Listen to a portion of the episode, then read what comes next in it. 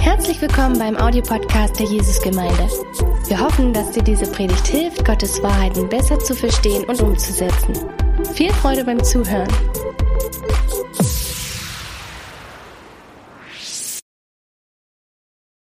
Er sagt, mir gehört die Braut nicht. Ich bin nur hier als Unterstützung. Und es wäre sonst komisch, wenn der Trauzeuge versuchen würde, die Rolle von dem Bräutigam zu übernehmen. Stellt euch eine Hochzeit vor, wo der Trauzeuge den ersten Tanz mit der Braut übernimmt oder den ersten Kuss, wäre noch schlimmer. Weil die Braut gehört dem Trauzeugen. Und Johannes versteht seine Rolle als Trauzeuge. Und nee, danke.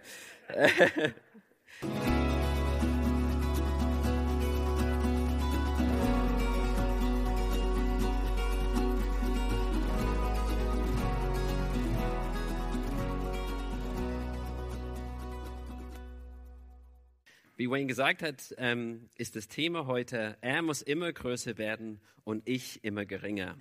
Und das ist eine Aussage von Johannes dem Täufer von Johannes 3,30. Und er macht diese Aussage am Ende von einer Reihe von Aussagen über sich selbst und über Jesus. Und dazu komme ich gleich.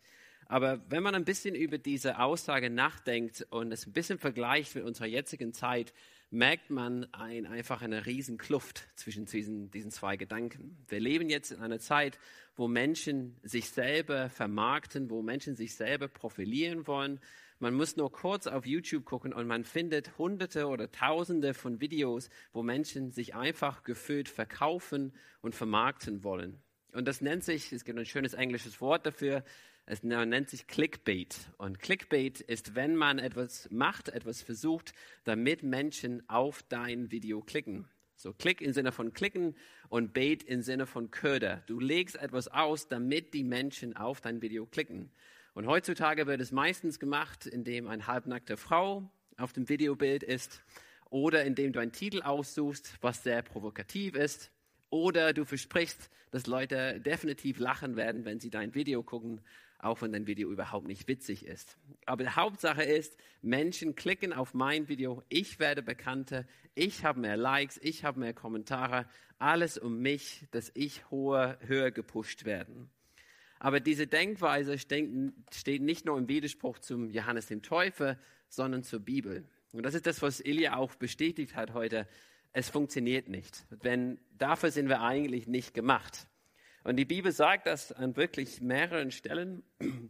Aber Matthäus 23, 12 ist für mich am deutlichsten. Jesus sagt, denn wer sich selbst erhöht, wird erniedrigt werden. Und wer sich selbst erniedrigt, wird erhöht werden. Wir sind nicht dafür gemacht, uns selbst zu erhöhen. Wir sind dafür gemacht, Gott groß zu machen. Wir sind nicht dafür gemacht, im Mittelpunkt unseres eigenen Lebens zu stehen. Und deswegen funktioniert es nicht. Deswegen funktioniert YouTube nicht, dass es unsere Identität zufriedenstellt, dass wir die Anerkennung finden, die wir wirklich brauchen. Wenn wir um uns selbst drehen, dann gehen wir kaputt. Und das ist das, was die Bibel auch bestätigt. Die Bibel sagt, wir sind dafür gemacht, Gott groß zu machen und ihn zu verherrlichen. Und das ist die einzige Art und Weise, als echte Menschen zu leben.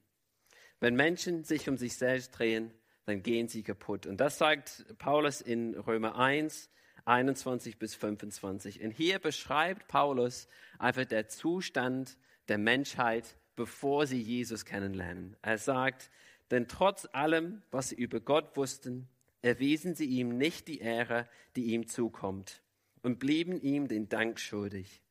Sie verloren sich in sinnlosen Gedankengängen und in ihren Herzen, denen jede Einsicht fehlte, wurde es finster. Weil sie sich für klug hielten, sind sie zu Narren geworden. An die Stelle der Herrlichkeit des unvergänglichen Gottes setzen sie das Abbild des vergänglichen Menschen und die Abbilder von Vögeln, vierfüßigen Tieren und Kriechtieren. Deshalb hat Gott sie den Begierden ihres Herzens überlassen und der Unsittlichkeit preisgegeben sodass sie ihren eigenen Körper entwürdigten. Denn sie vertauschten die Wahrheit, die Gott sie hatte erkennen lassen, mit der Lüge. Sie verehrten das Geschaffene und dienten ihm statt dem Schöpfer, der doch für immer und ewig zu preisen ist. Amen. Und das hat wirklich im Garten Eden angefangen. Im Garten Eden waren wir am Anfang mit Gott, wir waren mit ihm verbunden. Adam und Eva am Anfang haben Gott geehrt. Sie haben wirklich mit ihm gelebt. Und dann kommt die Schlange und bietet ihnen etwas an und sagt, ihr könnt mehr, mehr sein. Ihr könnt mehr haben als das, was Gott euch im Moment gibt. Wenn ihr einfach die Hand ausstreckt und diese Frucht nimmt, dann könnt ihr mehr werden. Ihr könnt dann entscheiden, was richtig und falsch ist. Und das ist das, was wir gesagt haben. Gott, wir schaffen es besser ohne dich. Wir brauchen dich nicht, um zu entscheiden, ob etwas richtig oder falsch ist. Wir entscheiden jetzt, ob wir das machen können. Wir haben uns für klug gehalten. Aber wie Paulus hier sagt, aber in Wahrheit waren wir Narren. Denn Gott selbst ist Weisheit. Und wenn du Gott ablehnst, hast du keine Weisheit. Und Gott ist Leben und wenn du Gott ablehnst, hast du auch kein Leben. Das heißt, wir haben nach Freiheit gesehnt und wir wurden einfach in Ketten gelegt.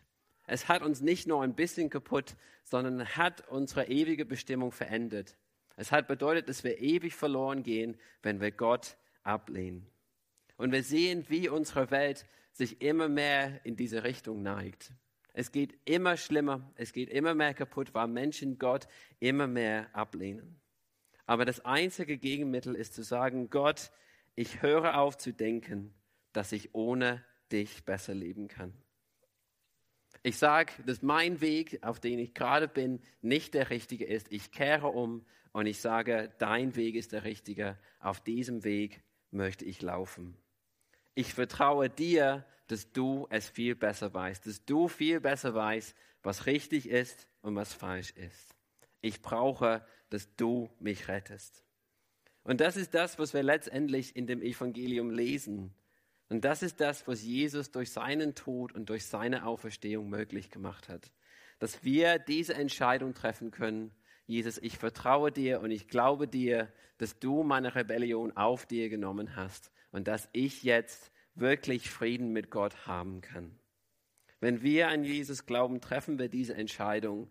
Wir sagen, wie ich in Matthäus 23 vorgelesen habe, ich erniedrige mich. Ich höre auf, mich selbst zu erhören und ich sage, Jesus, du sollst erhört werden in meinem Leben.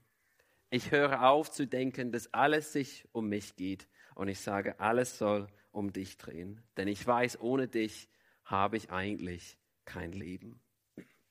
Und das ist nicht eine einmalige Entscheidung, sondern es ist eine Entscheidung, die unser ganzes Leben prägen muss. Und das ist das, was wir lesen, wenn wir genau gucken, wie Johannes das hier ausdrückt in Johannes 3,30. Er sagt, er muss immer größer werden und ich immer geringer. Es ist keine einmalige Entscheidung, es ist eine regelmäßige Entscheidung, dass ich sage, weniger von mir, Herr, und immer mehr von dir. Und das ist eine Entscheidung, die Johannes getroffen hat. Weil wir sehen, dass in dieser Stelle in Johannes 3, äh, so seine Jünger kommen auf ihn zu und die sind fast ein bisschen besorgt, dass alle jetzt Jesus nachfolgen. Und wir lesen in ähm, Johannes 3, 25, so eines Tages kam es zwischen den Jüngern des Johannes und einem jüdischen Mann zu einer Auseinandersetzung über die Reinigungsvorschriften. Sie wandten sich deswegen an Johannes. Rabbi, sagten sie, jener Mann, der auf der anderen Seite des Jordans bei dir war und auf den du die Menschen hingewiesen hast, der tauft jetzt auch und alle gehen zu ihm. Johannes erwiderte, ein Mensch kann sich nicht das Geringste selber nehmen. Es muss ihm vom Himmel her gegeben werden. Er selbst könnte bezeugen, dass ich sagte, ich bin nicht der Messias. Ich bin nur als sein Wegbereiter vor ihm hergesandt. Er ist der Bräutigam, ihm gehört die Braut. Der Freund des Bräutigams steht dabei und hört ihm zu und freut sich, seine Stimme zu hören. Das ist auch meine Freude. Jetzt ist sie vollkommen. Er muss immer größer werden und ich immer geringer. Wie gesagt, kommen seine Jünger zu ihm und sie streiten sich mit diesem jüdischen Mann, der von Jesus gehört hat, etwas zu den Reinigungsvorschriften. Und sie kommen jetzt und sagen, alle hören auf Jesus, alle hören auf ihn, die hören auf seine Lehre und nicht mehr auf deine Lehre. Und seine Reaktion ist wirklich klasse. Er beginnt und sagt, ich bin das nicht geworden. Ich habe das nicht aus mir selbst geschafft. Ich habe diese Rolle vom Himmel bekommen. Ich bin das, was ich bin, weil es mir vom Himmel gegeben worden ist. Es war ein Geschenk von Gott. Er weiß ganz genau, was er machen soll und er weiß ganz genau, wer er deshalb ist. Er weiß, dass er nicht der Messias ist. Er weiß, dass er nicht der Bräutigam ist. Er ist der Trauzeuge für Jesus. Er sagt, mir gehört die Braut nicht. Ich bin nur hier als Unterstützung. Und es wäre sonst komisch, wenn der Trauzeuge versuchen würde, die Rolle von dem Bräutigam zu übernehmen. Stellt euch eine Hochzeit vor, wo der Trauzeuge den ersten Tanz mit der Braut übernimmt oder den ersten Kuss, wäre noch schlimmer. Weil die Braut gehört dem Trauzeugen. Und Johannes versteht seine Rolle als Trauzeuge. Und nee, danke. Die, ja, genau. Johannes versteht seine Rolle als Trauzeuge und ähm, ich hatte das Privileg, zweimal ein Trauzeuge für Freunde von mir zu sein. Und je nachdem, wer der Bräutigam ist und was gerade los ist, hat man verschiedene Rollen als Trauzeuge. Manchmal hat man so diese beruhigende Rolle. Keine Sorge, ich bin mir sicher, dass sie kommt. Sie ist nur paar Minuten zu spät, ist alles gut. Und in deinem Herzen betest du die ganze Zeit, oh Gott, bitte lass sie kommen, bitte lass sie kommen, bitte lass sie kommen. Ähm, manchmal muss man sich um Dinge in den Hintergrund kümmern, damit das Brautpaar überhaupt nicht gestört wird. Und manchmal denkt man, warum hat das Brautpaar nicht darüber nachgedacht, dass wenn sie Musik wollen, dass es überhaupt Kabeln gibt. Aber als Trauzeuge, du machst es einfach, du gehst, du holst die Sachen und du baust auf. Deine Rolle ist es einfach, dass die, das Brautpaar nicht gestört wird und einfach den Tag genießen könnt, so, so schön und so unkompliziert wie möglich. Und das tut Johannes ein bisschen auch. Seine Rolle ist einfach, alles vorzubereiten, den Weg frei zu machen, sodass Jesus einfach kommen kann, sodass Jesus einfach die Braut sozusagen genießen kann. Er sagt, es ist nicht meine Hochzeit, es ist die Hochzeit von Jesus. Und das Wichtigste für Johannes war es, auf Jesus hinzuweisen. Das hat er mit allem, was er getan hat, hat gesagt, der ist es, den er sucht. Seine Aufgabe war es, Jesus groß zu machen. Er hat sich von Anfang an als sein Diener gesehen. Und das, obwohl er der Größte war im alten Bund. In, Johann, in Lukas 7, 28 sagt Jesus, dass Johannes der Größte ist vom alten Bund, den es je gegeben hat. Er ist größer als alle Propheten. Er hätte sich vielleicht was einbilden können, aber stattdessen hat er gepredigt, dass jemand kommt, der viel größer und viel wichtiger ist als ich. Er sagt zum Beispiel in Johannes 1,15, auf ihn wies Johannes die Menschen hin. Er ist es, rief er. Von ihm habe ich gesagt, der, der nach mir kommt, ist größer als ich, denn er war schon vor mir da. Er wusste, wer kommt. Er wusste, dass, jemand, dass nicht jemand Wichtiges kommt, sondern Gott selbst, der immer war, der immer ist und immer sein wird, dieser kommt jetzt im Fleisch und im Blut. Und er sagt, ich bin es nicht einmal wert, ihm die Riemen seiner Sandalen zu lösen. Man muss so ein bisschen so überlegen, was für ein Diener die Riemen der Sandalen aufgemacht hat. Das war der niedrigste Stufe. Man hat an sandigen Boden in einem heißen Land ständig rumgelaufen und der niedrigste Diener hatte das Privileg, sage ich mal so, die Riemen der Sandalen aufzumachen. Und Johannes sagt, ich bin es nicht einmal wert, diese Aufgabe zu machen. Ich weiß, wer Jesus ist. Ich weiß, wie heilig und wie würdig er ist. Und dann kommt diese Szene, wo, Jesus zu Johannes kommt in Matthäus 3,14 und Jesus sagt, ich möchte, dass du mich taufst. Und Johannes sagt, ich hätte es nötig, mich von dir taufen zu lassen und du kommst zu mir. Und ich habe ganz viele jetzt Stellen hintereinander gelesen, weil ich möchte, dass ihr ein bisschen begreift, was für eine Einstellung Johannes hier hat, hier hat und wie er Jesus hier sieht. Er hat wirklich diese Einstellung, du Jesus musst immer größer werden und ich immer kleiner. Er sagt die ganze Zeit, es geht nicht um mich, es geht um Jesus. Schaut mich nicht an, sondern schaut auf Jesus. Ich bin nur der Trauzeuge. Für ihn ging alles um Jesus. Es ging nie um sich selbst. Er wollte nie für sich einen Namen machen. Er hat seine Rolle und seine Identität wirklich verstanden und er konnte wirklich mit seinem ganzen Leben sagen, dafür bin ich gekommen und deswegen lebe ich so. Und deswegen kann er so reagieren auf diese, diese Sorge von seinen Jüngern in Johannes 3. Es ist ein bisschen so, Jesus, alle gehen zu, äh, Johannes, alle gehen zu Jesus statt zu dir. Und du hast das Gefühl, dass er sagt, super, das war mein Ziel, ich freue mich, dass das passiert. Er ist überhaupt nicht beleidigt. Er denkt irgendwie nicht an sich und an seinen Dienst und an sein kleinen Reich. Der denkt nur an Jesus. Und deswegen kannte, konnte er selbst seinen eigenen Jüngern sagen, hör auf, mir nachzufolgen und folge Jesus stattdessen nach. Einige von den Jüngern von Johannes sind dann später Jünger von äh, Jesus geworden. Und er sagt ihnen, das ist, den, das ist der, den ihr sucht. Folgt ihm statt mir nach. Das ist in Johannes 1, 35, 37, falls man das nachschauen möchte. Und was wir auch sehen, ist, er hat so eine Sicherheit in dieser Identität. Der hat irgendwie keine Angst vor den Menschen gehabt. Wenn man guckt, was, wie er sich angezogen hat, so mit seinen Kamelhaaren aus, so Anzug und dass er Heuschrecken in Honig gegessen hat, der hat irgendwie keine Angst vor den Menschen. Er war einfach sein komisches Selbst und es war ihm egal, was die Menschen von ihm gedacht haben. Und er konnte die Menschen sogar Schlangenbrot, so die Pharisäer Schlangenbrot nennen. Und wer von uns würde Menschen heutzutage Schlangenbrot nennen und keine Angst haben, was dann passiert?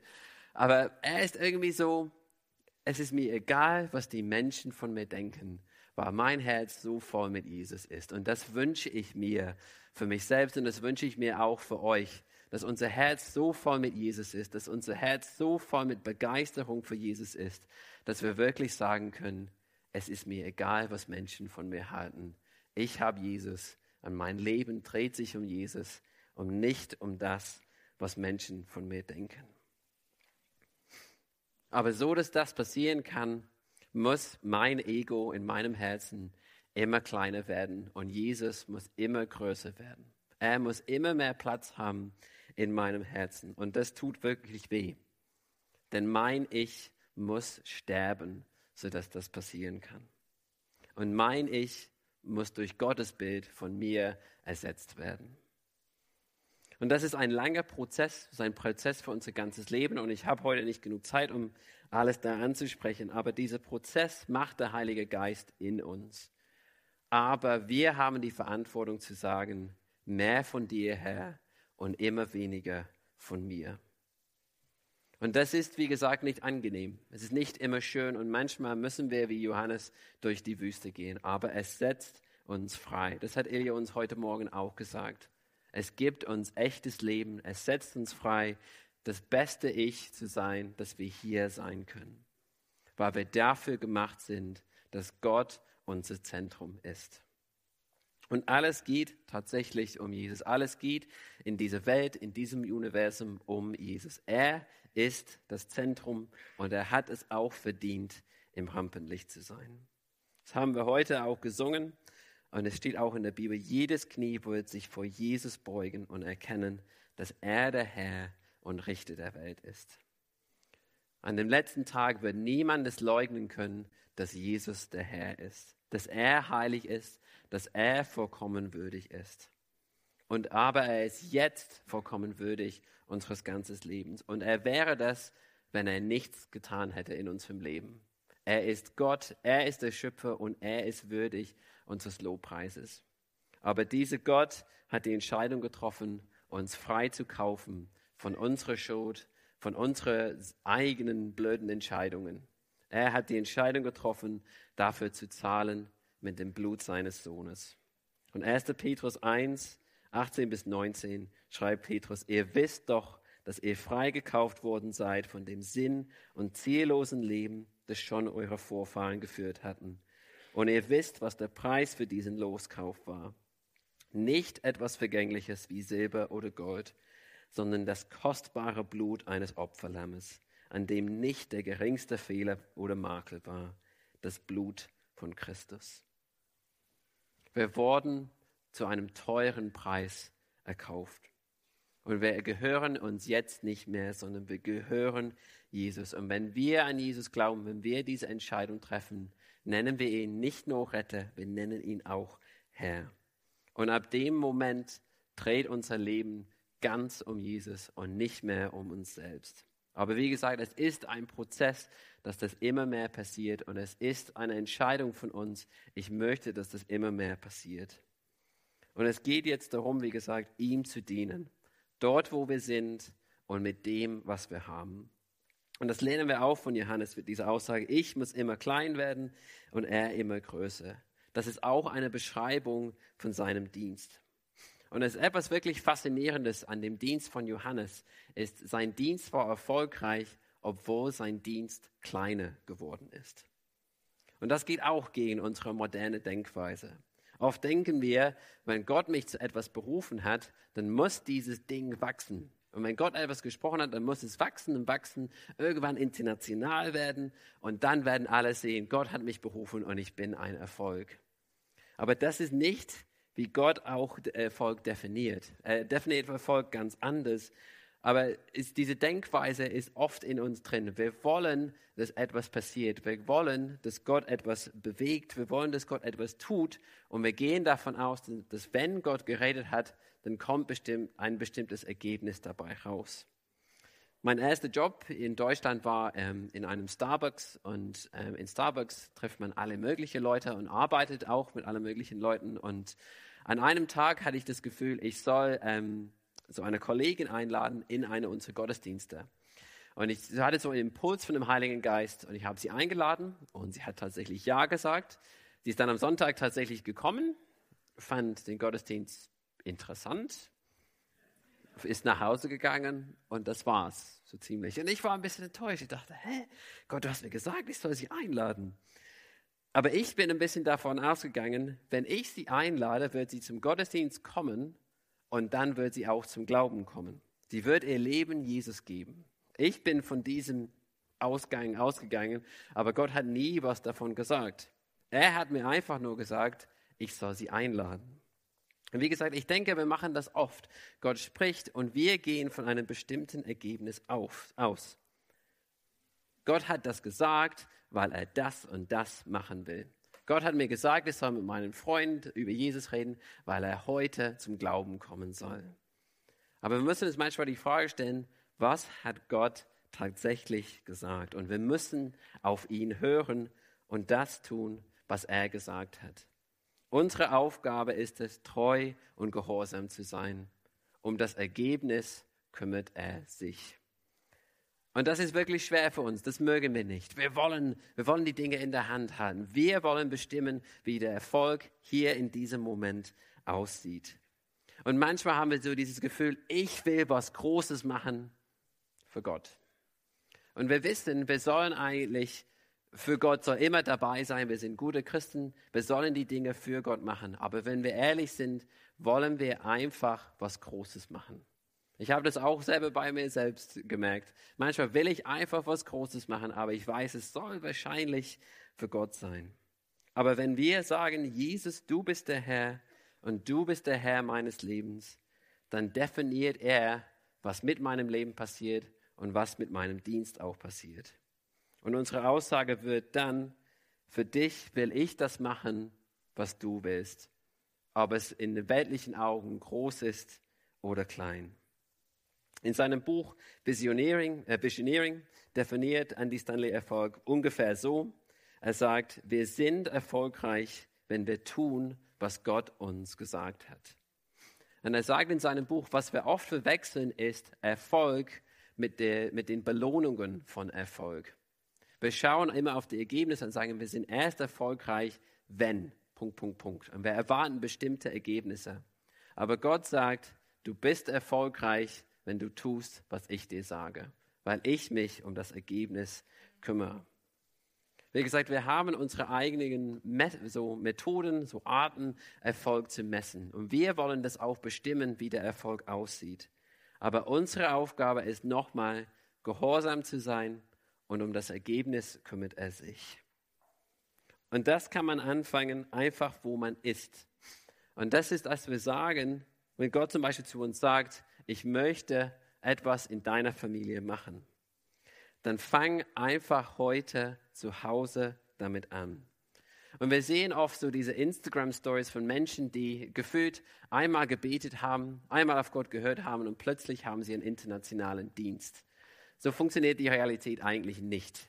Es funktioniert, indem wir treu sind in den kleinen Dingen, dass wir auf Gott hören, wo wir sind und dass wir zulassen, dass er die Dinge gesund für uns und für alle anderen wachsen lässt. Aber unsere Aufgabe ist einfach, ist einfach damit anzufangen und zu sagen, Gott, ich will treu sein, wo ich bin. Ich will investieren, wo ich bin und mit dem, was ich habe. Und wenn es zum Beispiel deiner Familie ist, dann tu, was du kannst. Bestell Bücher, investiere Zeit in die Kinder, was auch immer.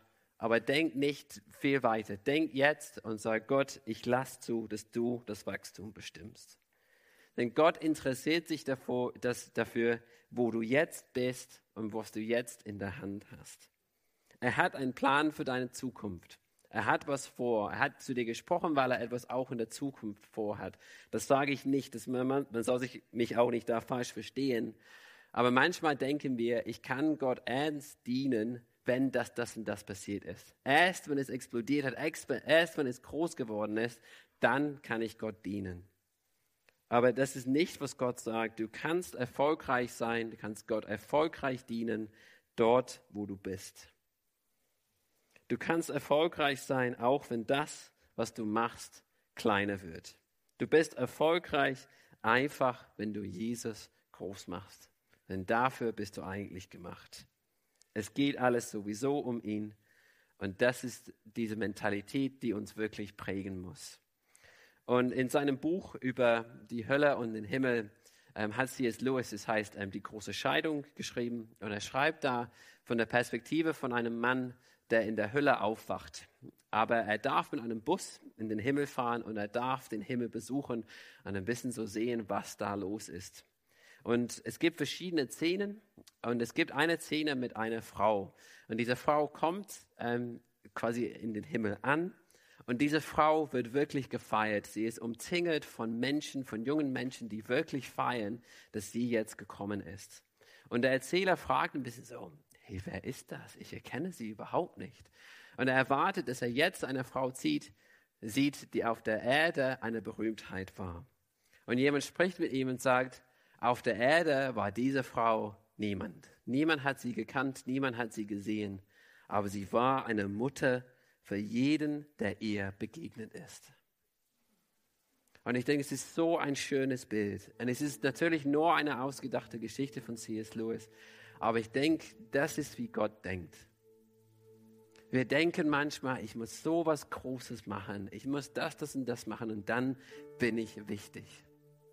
Aber du bist Gott wichtig dort, wo du bist.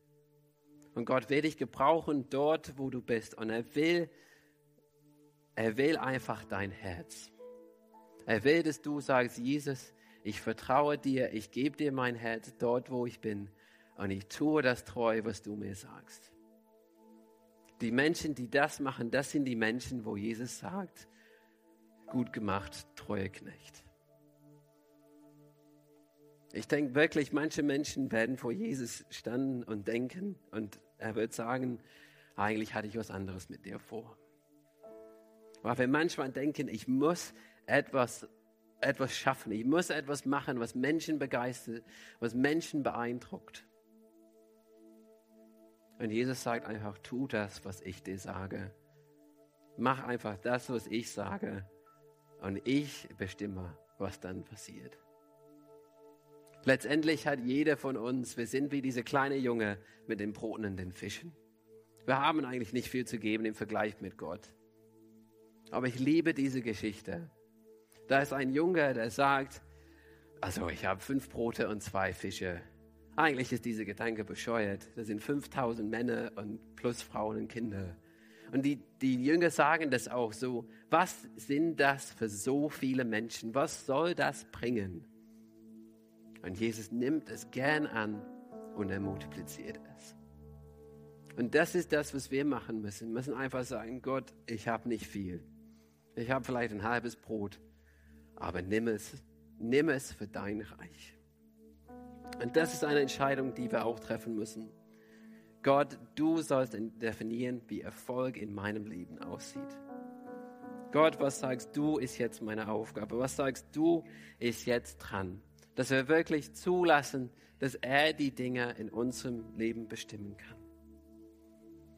Gott, was mache ich in meinem Leben, was dich eigentlich kleiner macht und mich größer macht?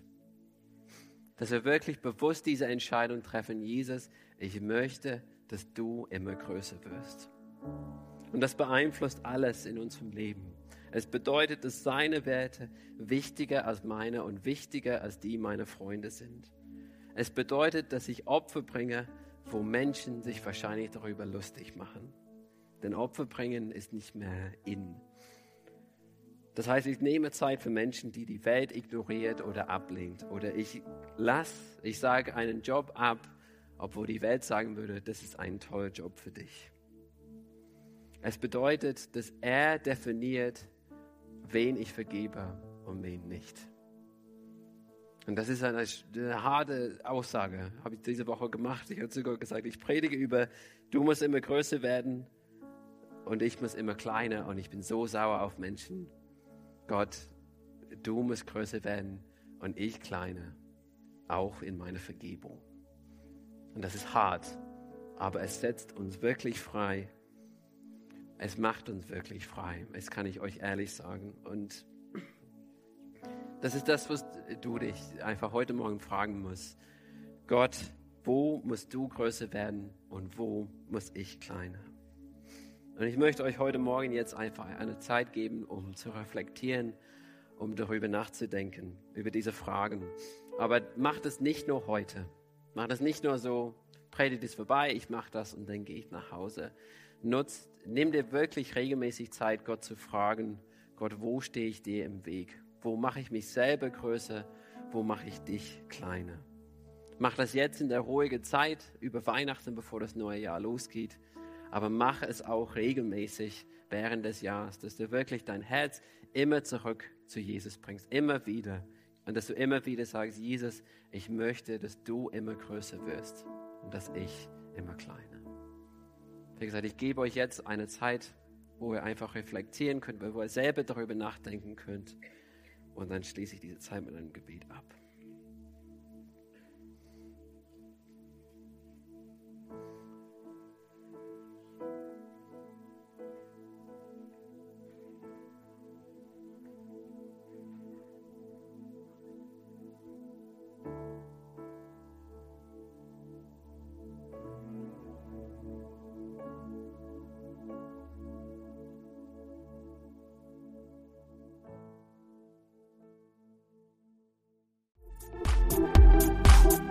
Mehr über Gott und die Jesusgemeinde wissen möchtest, findest du viele weitere Informationen auf www.jgdresden.de.